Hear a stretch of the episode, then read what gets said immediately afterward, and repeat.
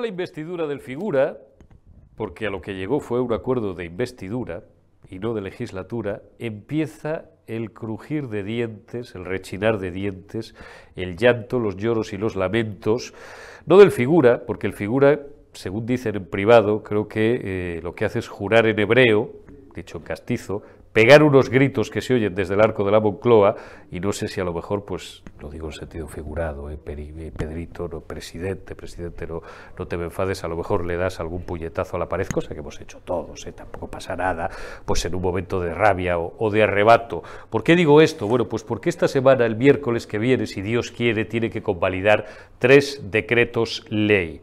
No os voy a aburrir porque son decretos ómnibus en los que cabe un poco de todo y tal. Me voy a centrar solamente en un aspecto. Tres decretos ley, que tiene por cierto alguno de ellos uno en concreto mucho que ver con la economía, porque se ventilan, entre otras cosas, las subidas o las bajadas del IVA para el gas, para la energía, para los combustibles, para los alimentos básicos, etcétera, etcétera y tal. ¿no? En otro de ellos, o en ese mismo, no sé si es el mismo porque es, es el ómnibus, tendría que repasar cada uno de los tres, se ventila también lo de las cuestiones prejudiciales, que es una cosa por lo demás que ya está recogida en el ordenamiento jurídico vigente y que podría, podría inhabilitar en la práctica la amnistía del payaso golpista que vive eh, fugado de la justicia, del fregonet, que es el auténtico presidente del gobierno de España. Y que, claro, serán independentistas, pero no gilipollas. Y han dicho, coño, el PSOE para conseguir la investidura del figura ha hecho esto, pero luego, como va decayendo el apoyo popular, y cada vez, cada encuesta que se hace, vas y el PSOE va cayendo barrera en expectativa de voto, lo que pasa es que este se va a aferrar ahí al poder y no va a haber elecciones hasta que las raras críen pelo, pero la voz de la calle, evidentemente, incluso de parte de los suyos propios, es rotunda y ahora se van a pegar un pillazo en Galicia el 18 de febrero, tres pares de narices. Se van a pegar un pillazo en junio en las europeas de tres pares de narices. El PSOE van a morder el polvo y vamos a ver si se adelantan las elecciones en Castilla-León, dependerá de, del señor Bayueco, y vamos a ver también eh, lo que ocurre en el País Vasco, donde también tocan, tocan elecciones, ¿no? Y el Partido Popular, según nos dice nuestro buen amigo Carlos García y según nos va a contar dentro de unos días el candidato al Endacari y líder de los populares vascos, Javier de Andrés, pues le va a pegar el sorpaso al, al, Partido Socialista de Euskadi. Bien, vuelvo, vuelvo al tema, digo que ante ese decrecimiento el PSOE quiere ahora ir un poco de bueno y dejar con este decreto la puerta abierta a que, a que eh, la amnistía de, de y dirán, no, si nosotros no hemos sido, merced alguna cuestión prejudicial, terminen los tribunales europeos con un periodo de cadencia entre uno y dos años, cosa que a esta gentuza, a estos golpistas, les va a enrabietar en grado sumo y van a volver probablemente a instar a que se practique el terrorismo callejero, según el cual los suyos, sus amigos, o merced al cual, quemaron prácticamente media Barcelona y parte de la otra media en 2019, o a volver a dar un golpe de Estado, como el que dieron en septiembre, octubre de 2017, etcétera. Anda mendigando el PSOE, por tanto, porque los de Junts le han dicho que no van a apoyar este decreto, los de Podemos que van a su bola, que es, bueno, una gente ya que, que, no sabe si un día se levanta respirando por la branquia o por sálvase a la parte otro día y tal, tampoco van a apoyar la convalidación de esos decretos ley, con lo cual si decaen, eso queda en letra mojada. Y en la práctica, esto que les va a pasar una semana y otra y otra, again and again and again, estos tíos no van a poder gobernar ni por decreto. A ver cuánto dura la fiesta, hombre. Ahora los demócratas es cuando nos, empieza a tocar el comer palomitas y el, y el descojonarnos de lo puñeteras que, la, que, la, que, las va a pasar esta gentuza con Sánchez a la cabeza. Ahora están lanzándole mensajes de SOS al Partido Popular y a Vox. Hay que tener los huevos, Pedrito, de cemento armado porque además no les está exigiendo, no, o sea, no les está instando a negociar, vamos a sentar, no, no, les está diciendo que le apoyen por sus, ¿eh? por sus huevos morenos porque es una cuestión de patriotismo, porque, y aquí entra también la parte económica, si no, van a ser unos antipatriotas, porque de la convalidación de estos decretos, ¿eh? que a lo mejor no todos todavía habéis visto todo el círculo completo, ¿de qué depende? Pues depende, entre otras cosas, los 10.000 millones del cuarto pago que Europa nos tendría que haber librado desde hace meses, y como estos son unos inútiles, además de unos sectarios, y ya lo contábamos el otro día con Salcedo y sobre todo con, con José Ramón Riera, no han tenido la pericia técnica suficiente para solicitar durante todo el 2023 ya Portugal y ya Grecia nos han adelantado y ya tienen el cuarto pago recibido y creo que el caso portugués están a punto de recibir el quinto, ya lo han pedido, Italia también. ¿eh? Y aquí estamos todavía solamente con el tercero, y el cuarto no lo hemos pedido. Y ahora, que ya por fin se han dignado los señores o han entendido los trámites, por lo demás jurídicamente tremendamente complejos, y sé de lo que hablo, eh, y farragosos, ya han pedido el cuarto pago, que son 10.000 millones eh, de euros, no lo van a recibir si no se convalidan estos decretos. Pero es que Junts les ha dicho que por aquí se va, por aquí se va a Waterloo.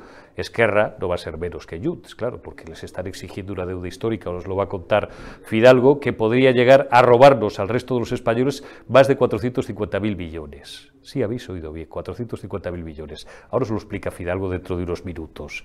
¿eh? Y dicen, le dicen, le exigen, les quieren chantajear a los señores del PP y de Vox sopera de calificarlos de antipatriotas y culparlos a ellos de su ineptitud, de su inutilidad y de su sectarismo, que les apoyen. Pues saben ustedes lo que les digo y perdónenme, sé que he iniciado este año con el firme propósito, y lo voy a cumplir, de hablar un poquito mejor, porque hay mucha oreja delicada por ahí que se fija más en la forma que en el contenido. Me gustaría conocer la vida privada de algunos de ellos. Es más, de algunos lamentablemente la conozco, ¿no? Ni una mala palabra ni una buena acción. Pero bueno, lo cortés no quita lo caliente. Perdonen ustedes la cachondada, voy a hablar un poquito mejor, pero hoy no puedo terminar este eurazo con frase distinta que no sea esta dos puntos. Pedro, jódete.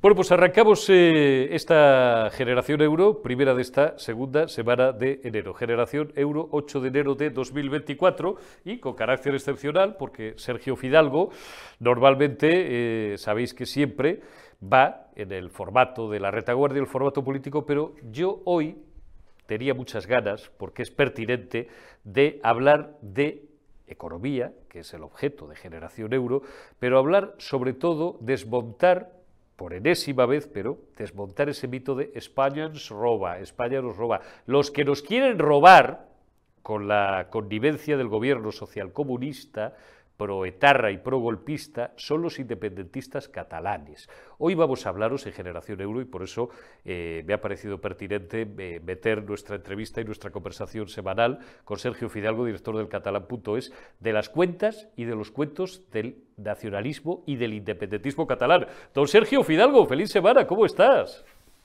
Feliz semana, encantado de debutar en este nuevo Foro de Libertad. Bueno, pues no es nuevo para mí, Luego para ti. Oye, eh, nos está quedando bonito el fondo, ¿eh? Seguimos haciendo pruebas estos días. Eso de la pasta que Sánchez reparte, esos bienes son los que Sánchez reparte. No serán de Sánchez, será gracias, será gracias a la fidelidad, sobre todo, de nuestros amigos y de nuestros espectadores. No, no, no, digo, las imágenes del fondo, digo las imágenes Ah, las imágenes del fondo, no, estos billetes son, me decía el otro día John de Zulueta, que es un cachondo, que, enseguida pues tiene el ojo muy rápido, eh, yo no le había comentado que teníamos plato nuevo, y dice, coño, dice, los billetes, dice, son más grandes. Digo, sí, pero son de Monopoly, macho. Digo, ojalá, ojalá fueran, ojalá fueran de verdad. Oye, Sergio, los cuentos y las cuentas del nacionalismo, del nacionalismo catalán. Anoche me, sugerías, me dabas la idea con, con, cifras y con una serie de datos. ¿Por dónde, por dónde empezamos? Por, los millones de deuda que les, que les hemos condonado o que el felón, el traidor Sánchez, se ha comprometido a condonar a los independentistas y que los vamos a tener que pagar el resto de los españoles, no siendo los menos afectados precisamente los de la Comunidad de Madrid, que para algo es Madrid y es superavitaria porque tiene una buena gestión por parte de Isabel Díaz Ayuso. Bueno, eso está muy claro. Pues las comunidades autónomas que han querido tener una gestión económica saneada y razonable y no, se ha indicado tirar del dinero público del, gobierno central vía FLA para malgastarlo en tonterías como tonterías, por tonterías no, porque cuesta mucho dinero, pero por ejemplo en TV3 o en, las, o, en estas embajadas diplomáticas que tiene la Agencia del Exterior o en enchufar a, centenares de personas a 80.000 euros, 80.000 euros anuales el sueldo, pues claro, los que las comunidades que no han hecho esto pues han sido, pues sinceramente, un poco pardillas porque es que Republicana y Junts, que lo han hecho durante estos años, la Republicana, se encuentra que como Sánchez está necesitado de los votos del Congreso, pues el primer pago ha sido 15.000 millones que se van a firmar. 15.000 millones de euros, que ya es escrito público, los acuerdos de investidura, es lo que arrancó a Esquerra, a Sánchez, de la deuda del FLAC, que son unos 73 mil millones. Pero ojo, es, es, el primer pago. No dices, bueno, venga, 15.000 ya está, no. 15.000 ahora. luego ya veremos, porque, porque el objetivo nada deseado, nada, digamos, nada oculto, es ir por los 73.000. De hecho, la, ya Generalitat hizo público que para el 2024, hombre, si estás pidiendo condonación de deuda, es que teóricamente no vas a pedir más dinero del FLA. No, no, otros 10.000 kilos para el 2024. hasta, hasta llegar a un total de 73.000 millones. Joder, ¿y Ojo, ese es el segundo paso. Ese es el segundo paso. Porque después, después resulta que el Parlamento, los partidos separatistas han cifrado la deuda histórica del expolio de España hacia la pobrecita Cataluña en 456.000 millones de euros. Los primeros 15.000, luego por los 73.000 y luego por los 456.000. No, no es un chiste, ¿eh? No, no. es un chiste, aviso, ¿eh? No estoy haciendo... Esta cara sonriente no es por, por, por porque, es, porque es una broma, sino a pesar de la broma que nos va a significar arruinar a España. Porque este dinero, como todos bien supondrán, significa que en Castilla-La Mancha va a haber peores ambulatorios, en Castilla-León va a haber peores, peores escuelas, no, porque la verdad es que en Castilla-León con tres duros hacen mejores escuelas y Cataluña con el doble. Pero bueno, ah, en general, en el resto de España, pues va a haber peores servicios, básicamente porque este, esta máquina extractiva de dinero público, que es el separatismo, está esquilmando al resto de españoles. Así es. repite la cifra porque hace daño, la de los 400, ¿cuánto has dicho? 456 mil millones. Es deuda, la deuda histórica que mantiene el Estado con la Generalitat. Eh, 375 millones correspondiente a partidas sociales debida al, según ellos, al déficit de impuestos, 50.000 51 mil millones en inversiones no ejecutadas en infraestructuras y 30 mil millones porque la población catalana contribuye más a la seguridad social que lo que acaba recibiendo en pensiones. Esto no es broma. 456 mil millones es lo que cifra. Tócate, tócate, los, tócate los, los huevos, con perdón por no decir otra cosa. Oye, ¿y para De oro, huevos de oro, ¿eh? Porque son de oro. Sí, sí, sí, sí, de, de, oro. Son como los, los Fabergé estos, que son carísimos y que, por cierto, bueno, como nadie tenemos tantos millones de, dólares o de euros para, para, adquirirlos, pero encima tienen una maldición, para los que os vaya un poco el rollo esotérico, tres pares de narices. Traen, muy mala suerte, ¿no? en fin, hasta, hasta para la zarina y para la, y, para la familia del, del, del zar. Eh, Claro, y los zamoranos cuando reclamamos la, deuda histórica de, los tiempos de mi antepasado Viriato, y se, me cuela, se me cuela algo por ahí por, eso, por, eso estoy, por eso estoy al ralentí. claro, si, si nos remontamos a la deuda histórica y empiezan todas las comunidades y todas las provincias, que seguro que cualquiera de ellas tiene algún tipo de, agravio histórico, pues fíjate, no sé de dónde coño vamos a sacar el, vamos a sacar el dinero.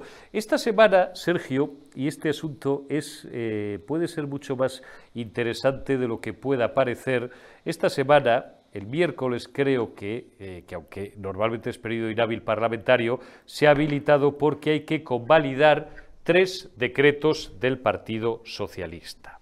Bien. Eh, por ir a lo nuclear, hay uno de ellos que es un decreto ómnibus donde meten de todo y tal. Ahí, por ejemplo, se ventilan varias cosas. Se ventilan una muy importante que es lo de las cuestiones prejudiciales. Me salgo ya un poquito de la, de la economía, esto no lo habíamos hablado tú y yo, pero bueno, es que es una de las, uno de los dos o tres temas vertebradores de, de, la actualidad del día. Cuestiones prejudiciales ante los tribunales de justicia europeos para que, bueno, pues en, cualquier actuación judicial ¿no? que, que pueda violar la Constitución o que pueda colisionar contra la normativa del Estado español, el único Estado existente, porque la República no existe, idiotas, eh, la republiqueta catalana, pues, eh, pues con que haya un juez que, diga voy a someter esto a una cuestión prejudicial, se paraliza el proceso y va el tema a los tribunales de justicia europeos con un periodo que puede durar entre uno y dos años entre que ventilan o no el asunto. ¿Esto a qué podría llegar a afectar? A la amnistía del payaso, del payaso golpista, del fregonet, del tal Puigdemont. Los de Junts ya llevan semanas diciendo leche que nos la van a colar por la puerta de atrás. ¿Por qué hace esto el Partido Socialista? Habrá algunos que, me digan, oiga, pero esto que a lo mejor no está muy, muy tal, esto no es coherente, esto que está diciendo usted. Bueno, el Partido Socialista quiere intentar nadar y guardar la ropa, quiere intentar mantener las apariencias, etcétera, etcétera. No se la van a aprobar. ¿Qué método de chantaje están utilizando? Porque los de Junts les han, les han hecho, eh, no enseño el dedo, eh, eh, lo tengo fuera de la pantalla como si, como si lo tuviera puesto, les han hecho así. Ahora el PSOE está intentando chantajear al Partido Popular y hasta a Vox para que les apoyen en esos, en esos decretos. Cágate, Lorito, y volvemos a la economía, porque es que sin ese decreto, y no es ninguna broma, el cuarto pago de fondos europeos, 10.000 millones, pues podría quedar paralizado, Sergio. Tú fíjate qué cabeza tan retorcida tienen estos malnacidos para el mal. Mm, yo, sinceramente, si fuera el Partido Popular o si fuera vos, lo diría, mira. Hombre, ya se lo has dicho. esta es la coalición. Bueno, parece que, parece que el, Partido Popular va a, ser, va a ser razonable y no va a rescatar a Sánchez.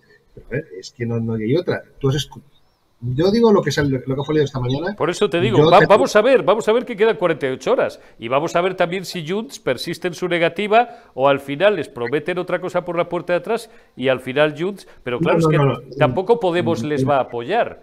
Porque ahora, como su bar ya se ha partido en dos. Estamos hablando de que dices que, que a Junts le van a prometer otra cosa. No, Junts no le van a prometer nada. Si Junts acaba votando que sí, es porque no lo han prometido, sino que por debajo le han dado lo que sea y tú y yo posiblemente no nos enteraremos. Claro. Así de simple. O sea, Junts se cambia de promesa, ya, ya sabe cómo funciona Sánchez y no se va a fiar. Y Podemos, Podemos es un partido tan, absolutamente venal que tres cuartos de lo mismo. Lo que sea. Yo venal, digamos, desde el punto de vista moral, ¿eh? No, no quiero entrar en otras historias. Con lo cual, simplemente algo le, algo le, va, algo le van a prometer a, a, a, Podemos, que no es una promesa, sino que será una realidad, y yo creo que último vez realidad. No, no creo que Podemos quiera romper el tablero tan pronto. Ah. Porque lo que interesa Podemos es reconstruirse para en, su peculiar batalla contra su más. Y para reconstruirse necesitas medios. Y no creo que sean tan tontos ya de ponerse la marginalidad la más. No sé si de los tres votarán dos que sí, uno que no. O sea, Podemos no creo que sea tan radical de entrar. Y Junts va a depender del precio. Si Junts prefiere marcar paquete, porque, insisto, porque parece ser que el acuerdo entre socialistas y convergentes evidentemente Barcelona se está enfriando o porque simplemente quieren, digamos, darle un nuevo a la izquierda, votarán que no. Si quieren votar que sí, el proceso se ha pactado rápidamente. Pero tú, tú fíjate si esto, si, si serán, lo digo en sentido figurado, ¿eh? si serán hijos de Satanás, que si no se les convalida el decreto, los malos aquí no van a ser los de Junts, van a ser los del PP y los de Vox, que también les meterán en el saco porque no les han apoyado, porque es una cuestión de interés nacional y porque Claro, al no mira, lo bueno de este micrófono es que, es una costumbre que yo tenía mucho y se quejaban y algunas veces los, los, oyentes de cuando se separa usted del micro no se le oye bien. Bueno, pues ahora ya se me oye, se me oye de puñetera madre. Dirán que Vox y el PP, nada contra Junts, pero contra Vox y el PP sí, que son antipatriotas, porque nos han fastidiado los 10.000 millones de, del cuarto pago de los fondos europeos comprometidos, cuando ya, y el otro día lo hablamos aquí con Julián Salcedo y con José Ramón Riera, cuando resulta que eh, estamos ya a la cola eh, por falta de diligencia y por ineptitud de, recepción de los fondos. Italia y Portugal ya han recibido el cuarto pago y van a por el quinto, y nosotros estamos todavía en el tercero porque nos hemos pasado un año sin solicitarlo. Fíjate si son además de sectarios y traidores inútiles. Pero es que no hay que comprar su marco mental, es que no hay que hacer ni caso. El único interés nacional es que Sánchez se vaya del gobierno, punto pelota. Con lo cual, ya está. Si, es que va a dar igual, aunque el PP votará que, votará que sí a, los decretos, a los, a, las, a, las, a los cinco minutos le estaría insultando por otra razón. Recordemos, bueno, recordemos lo del constitucional. Se, le ocurre a Casado a pactar el constitucional, que nos va a crear un problema gordísimo con el tema de la amnistía, y a los cinco minutos estaba insultando al PP. Es que el Partido Socialista ha cogido una vía que directamente es semi-insurreccional. Y ha decidido que Media España no existe. Pues si Media España no existe, lo, ha decidido Sánchez, no cuentes con ella para nada. ya no, ya no me Olvídate, no has construido un muro, pues, pues a la mierda. Agua. Claro. ¿Tus socios son Junts, Esquerra Republicana y Bildu? Pues son tus socios, que te dejan tirado, te fastidias, lo siento. ¿Quieres que Europa nos dé los 10.000 millones? Te vas a tu casa. ponemos un gobierno normal y, los pedimos. Ya está. Es que todo todo lo, contrario es dar fuelle a un gobierno que debería caer porque no ganó las elecciones no las ganó y se ha apoyado a los partidos que quieren romper el país. Pues ya está, oiga, no hay que tener miedo. Y si Fijó no tiene, este, no tiene esto claro, lo que va a conseguir es que su gente se desmovilice y se quede en casa. Y Sánchez siga ganando eternamente. Pero que ni agua, ni agua. Porque a los cinco, porque es que a los cinco minutos habrá otro ataque al, a los jueces. A los diez minutos habrá otro Pamplona. Es que cada vez que Fijó piense en el PSOE, en positivo hay que decirle a la cara, Pamplona, Acuérdate de Pamplona, eso es el Partido Socialista. Por lo tanto, olvídate con ellos nada. Que se, que, se, que, se, cuezan, es juego y punto. Que España pierde, no, España no pierde, pierde el sanchismo, porque son 10.000 millones, no van a ir a sanidad, no van a ir a educación, van a ir a pagar los 10.000 millones, los 15.000 millones que le hemos condonado, por ejemplo, a Oriol Junqueras. Para eso, mejor que se queden en Europa y lo gasten, yo que sé. En Suiza, en lo que, bueno, en Suiza no. En Polonia, en lo que quieran. Para pagar así, es. a virtudes separatistas no hace falta dinero. Es que no hace falta. Es que no lo van a dar para hospitales en, Castilla y León, no lo van a dar para escuelas en Castilla-La Mancha, no lo van a dar para infraestructuras en Andalucía. No vaya ahí el dinero. Vaya, vaya a Bildu, vaya a Esquerra Republicana. Pues oiga, rompa esa coalición, no nos fiamos y no queremos ser nada de usted. Más alto se puede decir, pero más, más claro no. Sánchez y Pachinadie, olvidaos de los demócratas, olvidaos del PP y olvidaos de Vox. Si queréis apoyo, lo pactáis con la ETA y con los golpistas, que son los que os ponen cachondos y los que os caen bien. Sergio Fidalgo, director del catalán.es, que te envíe un abrazo grande, amigo. Cuídate mucho y hasta dentro de unos días. Muchas gracias y hasta la próxima. Hasta la próxima. Un abrazo, Sergi. Continuamos en Generación Euro. Continuamos en Generación Euro. Despedimos a, Sergio Fidalgo. Vamos a hablar de cuestiones prácticas, porque este es un programa también, venga, voy a, voy a tirar de tópico. Vamos a hacer televisión de servicio público, televisión de servicio público, y para ello saludamos pues, a uno de nuestros mejores analistas financieros, eh, don Carlos Ladero Galván. Feliz año, ¿cómo estás? Pues feliz año y bien, nada, como, como hablábamos, ¿no? Por lo menos eh, de momento libre de, virus, ¿no? Eh, ya veremos, ¿no? Los próximos 24 72 horas que esta semana nos han dicho desde el gobierno que que abrígate que hay curvas. Abrígate, que abrígate, que hay curvas. Oye, Carlos, pues a pesar de gripes y, y demás, y demás historias, eh, vamos, a, vamos a pensar en positivo. Venga, 2024, un año que no sé si va a ser tan malo o menos malo o regular de malo de lo que se nos venía anunciando, no ya en las últimas semanas, en los últimos meses, pero que desde luego es un año que se presenta no voy a decir más incierto que nunca, no voy a estirar, exprimir el tópico hasta el final, pero bueno, es verdad que se presenta con muchas incógnitas y con muchas incertidumbres económicas. Te la voy a hacer primero eh, genérica y luego ya vamos al terreno de lo concreto y, a cada uno de, nuestros bolsillos y de los bolsillos de las familias. Pero con carácter general, ¿Qué esperáis los expertos, eh, tanto en renta fija como en renta variable, como en el panorama macroeconómico eh, mundial de este 2024?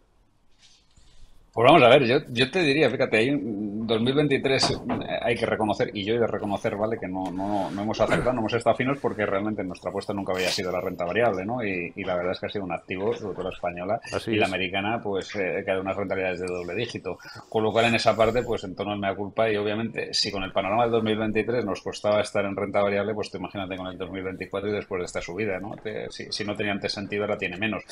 A mí me sorprende un poco, ¿no? Al final, cuando, cuando los, los analistas que son más listos que yo, seguro, eh, al final defienden un poco el por qué subido la bolsa, dicen que, bueno, porque obviamente las compañías han facturado bastante más, ¿no? Y la realidad es que, claro, han facturado bastante más. Tú imagínate, pongo el ejemplo, eh, una empresa que vende aceite, pues tú fíjate, lo que facturaba el año pasado, eh, el, ante, el 22 es lo que ha facturado el 23, desde esa factura más, muchísimo más, joder, algunas más del doble, ¿no? Ahora bien, ¿han ganado más? No. Lo que pasa es que hay una cosa que se llama inflación, ¿no? Que al final, pues lo que hace es que, pues bueno, los precios suban y por tanto las facturaciones de las compañías suban. Si eso ha sido un poco el, el, aliciente, el por qué compañías eh, han subido lo que han subido este año, pues oye, me, me sigo bajando en el 24, ¿no?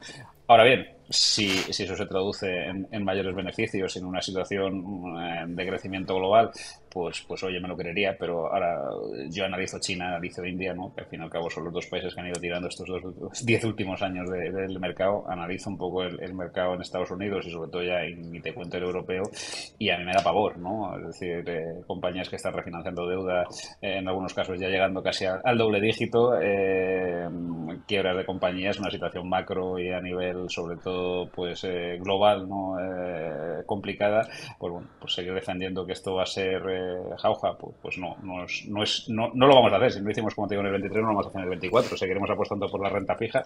Creo que se va a mantener la inflación, con lo cual los tipos más o menos se van a mantener. No se va a subir más tipos porque el mercado ya no puede, ¿vale?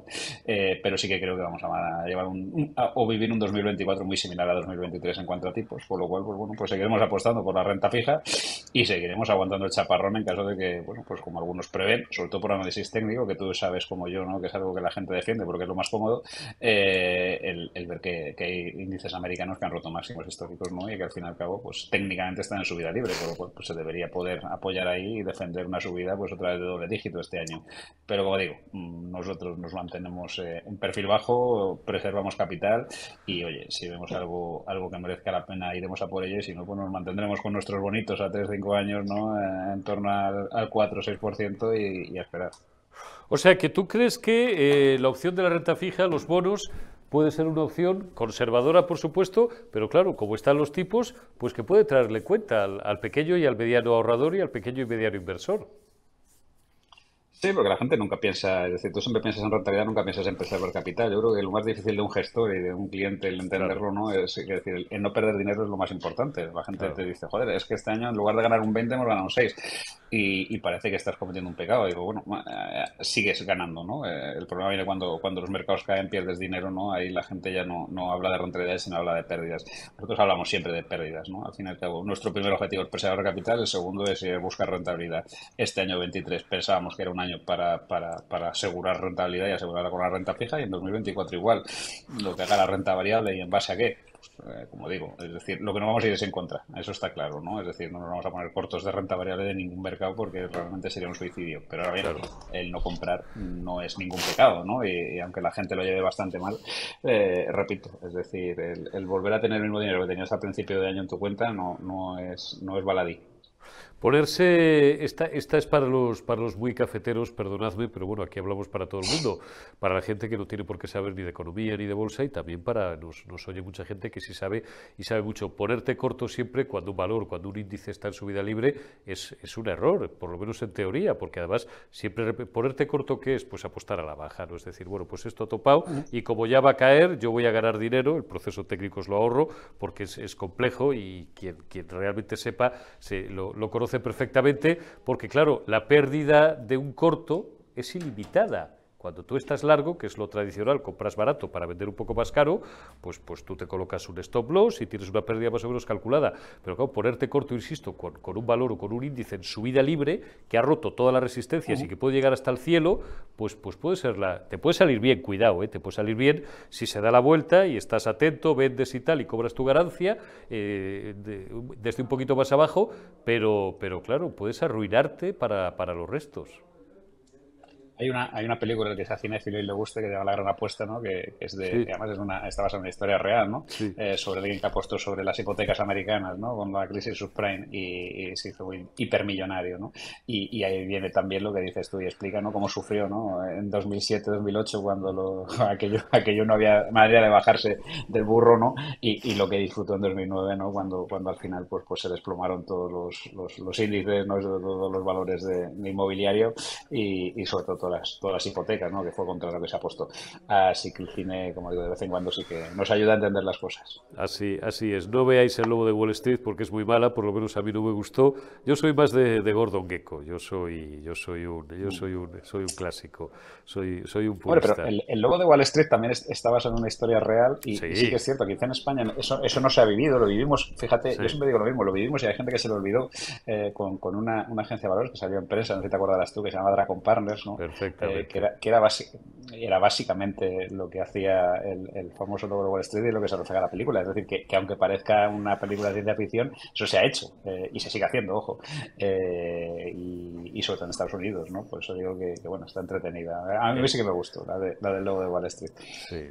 A mí me gustó Wall Street, sobre todo me gustó la, me gustó la primera, más que la, la segunda es buena, ¿eh? sí. me gusta también la, la, primera, claro, la primera, que creo que es del mil, de 1987, del año 87, la primera es un clásico, igual que me gustó Margin Call, ¿eh? ahora que estamos hablando de cine, uh -huh. porque Carlos y yo hablamos aquí de todo, somos tíos cultos, nos gusta el cine, somos cinéfilos, nos gusta la literatura, nos gusta, ¿cómo era aquello que hacíamos tú y yo en Radio Intereconomía? Estilo y finanzas, ¿no? Que, que el, nombre sí, es, el nombre es tuyo, eh, fuiste y luego lo, lo continuaste tú durante muchos años, también creo que Capital Radio, que hacíais, uh -huh. hacíais un programa, sí, un programa, permítanme ustedes la expresión, cojonudísimo, ¿no? mezclando el lujo, el glamour, la clase con, con, con las, con las enseñanzas y con, y con uh -huh. los consejos, con los consejos financieros. Margin Call, digo, eh, qué gran película, Stanley Tucci, eh, Kevin Spacey, que luego le han arruinado la carrera, toda esta gentuza woke y malnacidos con acusaciones que se han ido demostrando falsas, pero han machacado a uno de los mejores actores de la historia de Hollywood. qué, buena, qué buenas Margin Call, refleja bien o bastante bien, bueno, Debbie Moore, maravillosa, por supuesto, Jeremy Irons es Dios. O sea, Jeremy Irons, dentro del mundo de, perdón, no es ninguna irreverencia, dentro del mundo de, del cine, para mí, para mí es Dios, ¿no? que es el todopoderoso. Esa, cuando aterriza el tío a las 3 de la mañana, convoca una reunión de urgencia del Consejo Extraordinario, están los dos chavales y tal, y les dice, no, no es, eh, es Jeremy Irons o es, no es Paul Bettany tampoco, es eh, nuestro querido mentalista que les pregunta, oye, ¿vosotros a, qué os dedicabais antes? no, somos ingenieros aeronáuticos por lo menos uno de los dos o los dos eran y, coño, ¿y qué coño hacéis trabajando, trabajando en una agencia de valores? Pues una de las, en fin, es, es evidentemente eh, es un calco de... era, un banco y, y, y, como, y como bien sabes, eh, era un banco eh, que fue el que cayó, ¿no? que fue, que fue el que cayó. No se le cita por su nombre en ningún momento, pero es evidente que, que es un remedio y se están refiriendo a él. Dice, no, porque al final dice, esto es lo mismo, es hacer números, no dicen sumar y restar de milagro, es hacer números, pero aquí nos pagaban tres o cuatro o cinco veces más que trabajando en la NASA, ¿no? diseñando turboreactores o, o aeropropulsores sigue existiendo. Es decir, estos matemáticos son realmente los que. A mí me sorprende la gente cuando dice, oye, ¿quién gestiona los fondos de los bancos? Pues son matemáticos. Matemáticos. Porque al fin y al cabo esto es una cuestión de, probabilidades. Los balances de los bancos, al final, es, es colmar es eso, ¿no? Hay unos tipos, ¿vale?, que al final están viendo, es decir, oye, ¿qué riesgo se puede permitir el banco contra su balance? Correcto. En este caso, lo que pasa es que eh, se dan cuenta de que su balance no estaba soportando el riesgo que estaba corriendo el banco, con lo cual estaban en colmar ¿no? ¿Te acuerdas aquella noche que es uno de los dos? Porque el otro, a la una de la mañana, el otro se ha ido a tomar una copa y está allí en una barra americana, concepto activo, ¿eh? ¿eh? está en una fiesta o está en una barra y tal, y el otro que está allí viendo y de repente, y le llama, vente, pero tío, déjame en paz, o vente a tomar una copa y deja de trabajar, que es la una de la mañana, que no, que no, por favor, que he descubierto algo muy gordo, y al final va, y entonces empiezan a ver la gráfica, dicen, joder, es que esto, fíjate, qué bien va, pero como esto se dé la vuelta, además por ese concepto que te voy a pedir que se lo expliques, porque así pues contribuimos un poco también, no solamente eh, informar y entretener, sino formar un poquito el concepto de apalancamiento financiero. Dice, claro, eh, estos podían estar, yo qué sé, un apalancamiento de cuánto, Carlos, de un 40, eh, de un 40 o, de un 400, ¿no? Como esto se dé la vuelta, no, nos revienta el... ¿Qué es el apalancamiento financiero? Para que nos entendáis. Bueno, lo explica Carlos Ladero mejor. Básicamente, y por seguir con el, ejemplo de la película, esto era muy sencillo, es lo que pasó en muchos bancos españoles, sobre todo en cajas. Es decir, al fin y al cabo, los bancos lo que tienen es gente que les deja dinero y gente a las que deja dinero. Eso correctamente era antiguamente los bancos. ¿Qué pasa? Que tú estás prestando generalmente a 20 y 30 años, porque eran hipotecarios, ¿vale? Y tus depósitos estaban en un corto plazo, 1, 2, 3 años, ¿vale?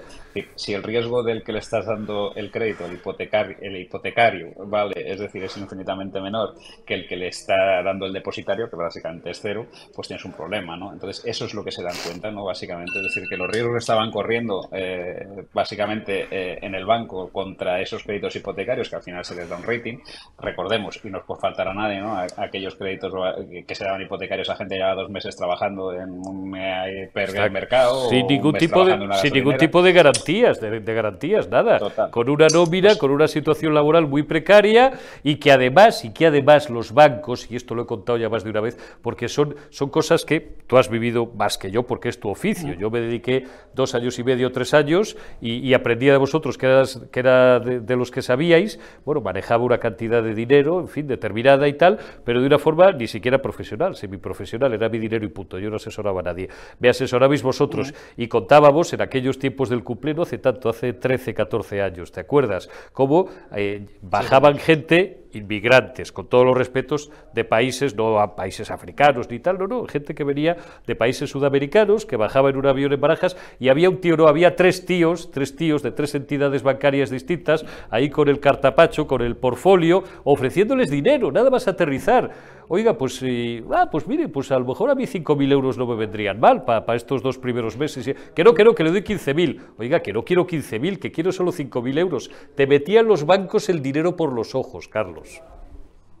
Pues ese, ese, es el, ese es el tema, es decir, tú, al final eso tiene un riesgo y eso se calcula matemáticamente. Y dices, oye, ¿qué probabilidad tiene de que esta gente impague? Y la película lo que sale básicamente a lo bestia, ¿vale? Es decir, que el tío se da cuenta, obviamente, que las posibilidades de que tenían en caso de impago de cubrir con los depósitos del banco, pues, pues, pues estaban fuera de, margin, ¿no? Con lo cual al final lo que dice el tío es, oye, como pase cualquier cosa como y se dé la vuelta, eh, nos, nos revientan, no tenemos balance para soportarlo y es lo que pasa realmente. Es decir, cuando ellos empiezan a, a, vender activos tóxicos, que sale en la película, como dicen, oye, hay que vender todo, ¿vale? Véndelo todo, ¿no? Como diría aquel, eh, pues obviamente tú al final lo que estás vendiendo son hipotecas con descuento. Es como si tú debes la hipoteca, como bien dices, y no por de un señor que gana mil euros y tiene una hipoteca de, de, de, 20 o de 300 mil euros, pues esa hipoteca es tóxica, ¿no? Porque al final tiene un contrato eh, de tres meses, eh, su mujer no trabaja, no tiene capital y además el piso se ha devaluado un 30%. Eso se calcula matemáticamente y esa hipoteca es una hipoteca en riesgo. ¿Qué haces? Tú la vendes a descuento. este mercado mucha gente no lo conoce, pero mucha gente que piensa que sigue debiendo dinero al banco de su tarjeta, de su hipoteca o de su tal,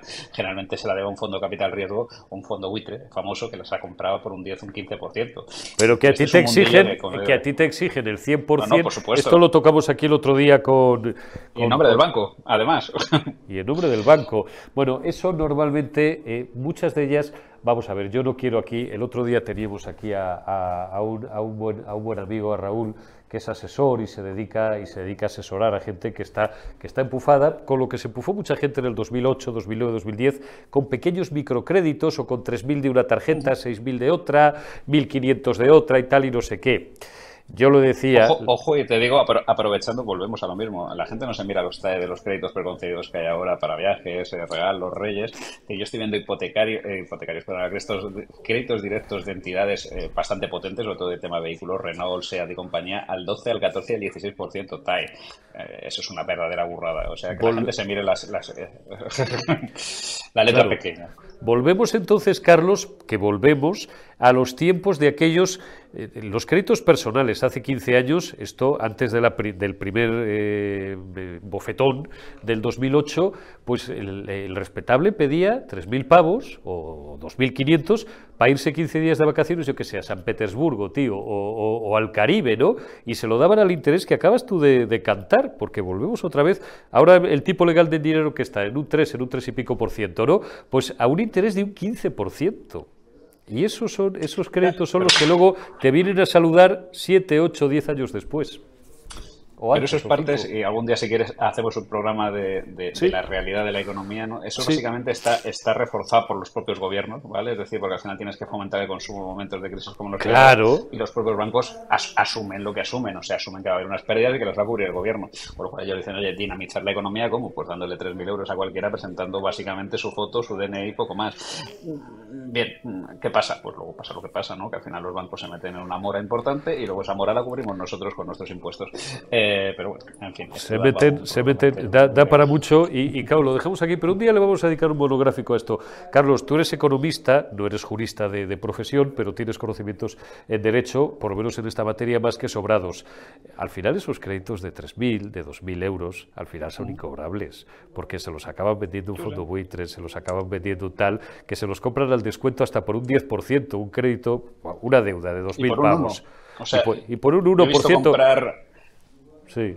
Yo, he visto, esto es un ejemplo real para que ve, eh, orden de magnitud, de poner ejemplos reales. Yo he visto comprar una cartera de un banco, ¿vale? De prácticamente casi 20 millones de euros en créditos, ¿vale? A, casi cualquiera, al 1%, ¿vale? Eh, así, así, así de claro. Y esto es real. ¿Y cuánto, y, cuánto cobran esos? Porque son, dices fondos buitres. Yo voy a decir, son bufetes piratas, bufetes de los, mira, de de cuchillo en la boca, de cuchillo en la boca. La pistola no sé si la llevan o no. Eh, ¿cuántos, ¿Cuántos cobran de esos créditos? No, no, los, los, cobran algunos, ¿vale? ¿Por qué? Porque estos se dedican a estos son los que te llaman 347 eh, veces a tal, los que te persiguen, los que te meten en el NASNEF, en el RAI, los que llaman a... Y al final sí que ellos tienen una probabilidad. O sea, tú al fin y al cabo ten en cuenta que si de todo lo que le han pasado cobra el 1%, ya eh, come, lo comido por lo servido, ¿no? Si cobras un 2 ya ganas dinero. Y al final son abogados que van a, éxito, ¿vale? es un buffet donde tienes 300 abogados que son chavales que acaban de empezar y oye, les dicen, oye, de lo que saques el 30%. Eh, y ya, puñetas. Por eso digo que, bueno, en fin, como dices tú, esto da para un programa entero. Esto da para un programa que la gente se conciencie. Oye, minuto de oro, Carlos, que el tiempo es limitado, pero, pero seguiremos hablando de este y otros asuntos que le importan mucho a la gente. Minuto de oro, un consejo, o dos, uno o dos, pero en, titulares, no headline, eh, para el pequeño ahorrador, para este 2024. Pues el primero, que siga mirando su dinero. La clave de cualquier ahorrador, incluso mía o de cualquiera, eh, es preservar capital, ¿vale? Es decir, salvo alguien que vaya a riesgo y lo tenga muy claro, ¿no? Que quiera arriesgar capital, es decir, lo primero es, es, preservarlo. Y lo segundo, vivimos una situación relativamente buena, ¿no? Para preservar capital y que nos paguen buenos pagadores, en este caso en renta fija, desde estados hasta compañías, como digo, con rating. Apostemos por eso. Hay fondos magníficos con gestores magníficos que lo hacen muy bien. Uno de ellos, por ejemplo, es Rafa Varela, ¿vale? A través de, el otro día uno de los mejores fondos de renta fija del mundo ¿vale? Y es un gestor español eh, a través de Bayern Hall, ¿vale? Y otros que lo hacen muy bien son el equipo de GESConsul, que tiene otro fondito de, renta fija 3-5 años magnífico. Y digo dos entidades pequeñitas porque creo que aquí nos tenemos que defender, ¿no? Y dejarnos de los grandes bancos y las grandes entidades que la verdad es que no nos llevan a ningún sitio, ¿no? Me parece si queremos cosas buenas, mm, defendamos lo propio, lo, lo, de casa y gente muy, muy buena, infinitamente mejor que cualquier gestor de cualquier banco. Me parece o sea que mis recomendaciones son esas. Y oye, que la renta variable siga subiendo dos dígitos, pues enhorabuena a los premiados, ¿no? Y nosotros seguiremos esperando. Como, como decía Joder en expansión hace muchos años, pero sigue. Tú te marcas un objetivo, dices, yo voy a por un 3%, un tío que haga trading todos los días y haga varias entradas y varias salidas con 10.000 euros o con 200.000 o con un millón de euros, me da bueno, en fin. Pero, pero un pequeño o, mediano ahorrador incluso, ¿no? Dices, yo voy a, a, por un 3%, libre de comisiones y tal, no sé qué, ¿no? Que luego el valor sube un 30% más, que buen viaje lleve pero yo he sido riguroso, porque si no, como decía aquel antiguo amigo que teníamos tú y yo, método y disciplina o la ruina.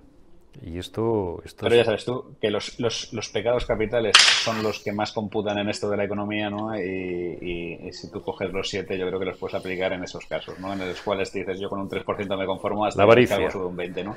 La avaricia. Exacto. La, la avaricia. Vendes, pillas el 3 o el 4 o el 5% y, y coño, eso sigue subiendo un 10% más y ya con esto de verdad nos, nos, despedimos. Sigue subiendo un 10% más. Me cago en la leche, Merche, me cago en la leche que joder, seré gilipollas porque en vez de un 4 podía, haber, podía tener ya un 14%. Y cuando compras, compras arriba del todo y es cuando el valor justo, Murphy hace y empieza a caer y te comes un 7% a la baja. Con lo cual al final... Pierdes el 4 que has ganado más un 3. Sí, nada, pierdes el 4 que has ganado más un 3% pero, es. pero es que la economía, sobre todo la bolsa de los mercados, se basan en eso. ¿eh? Yo siempre digo, tú coges los siete pegados capitales, aplícalos a la economía y, y, yo creo que es el mejor sector, ¿no? Eh, entonces, bueno, pues oye, que, que, que, seamos más cristianos, los, los, los leamos, los, aprendamos, ¿no? Y los apliquemos. Ya verás como algunos se llevarán una buena sorpresa. Así que nada, pues la, nada. La avaricia. Carlos, un fuerte abrazo. Cuídate mucho y muchísimas gracias por tu presencia en Generación Euro. Un placer. Gracias a todos vosotros. Ahora sí que hemos terminado. Os dejo ya con la segunda dosis, Alfonso Rojo, Rebeca Crespo, luego la burbuja con Josué Cárdenas. Mañana, que será martes 9 de enero, más y mejor. Hasta mañana.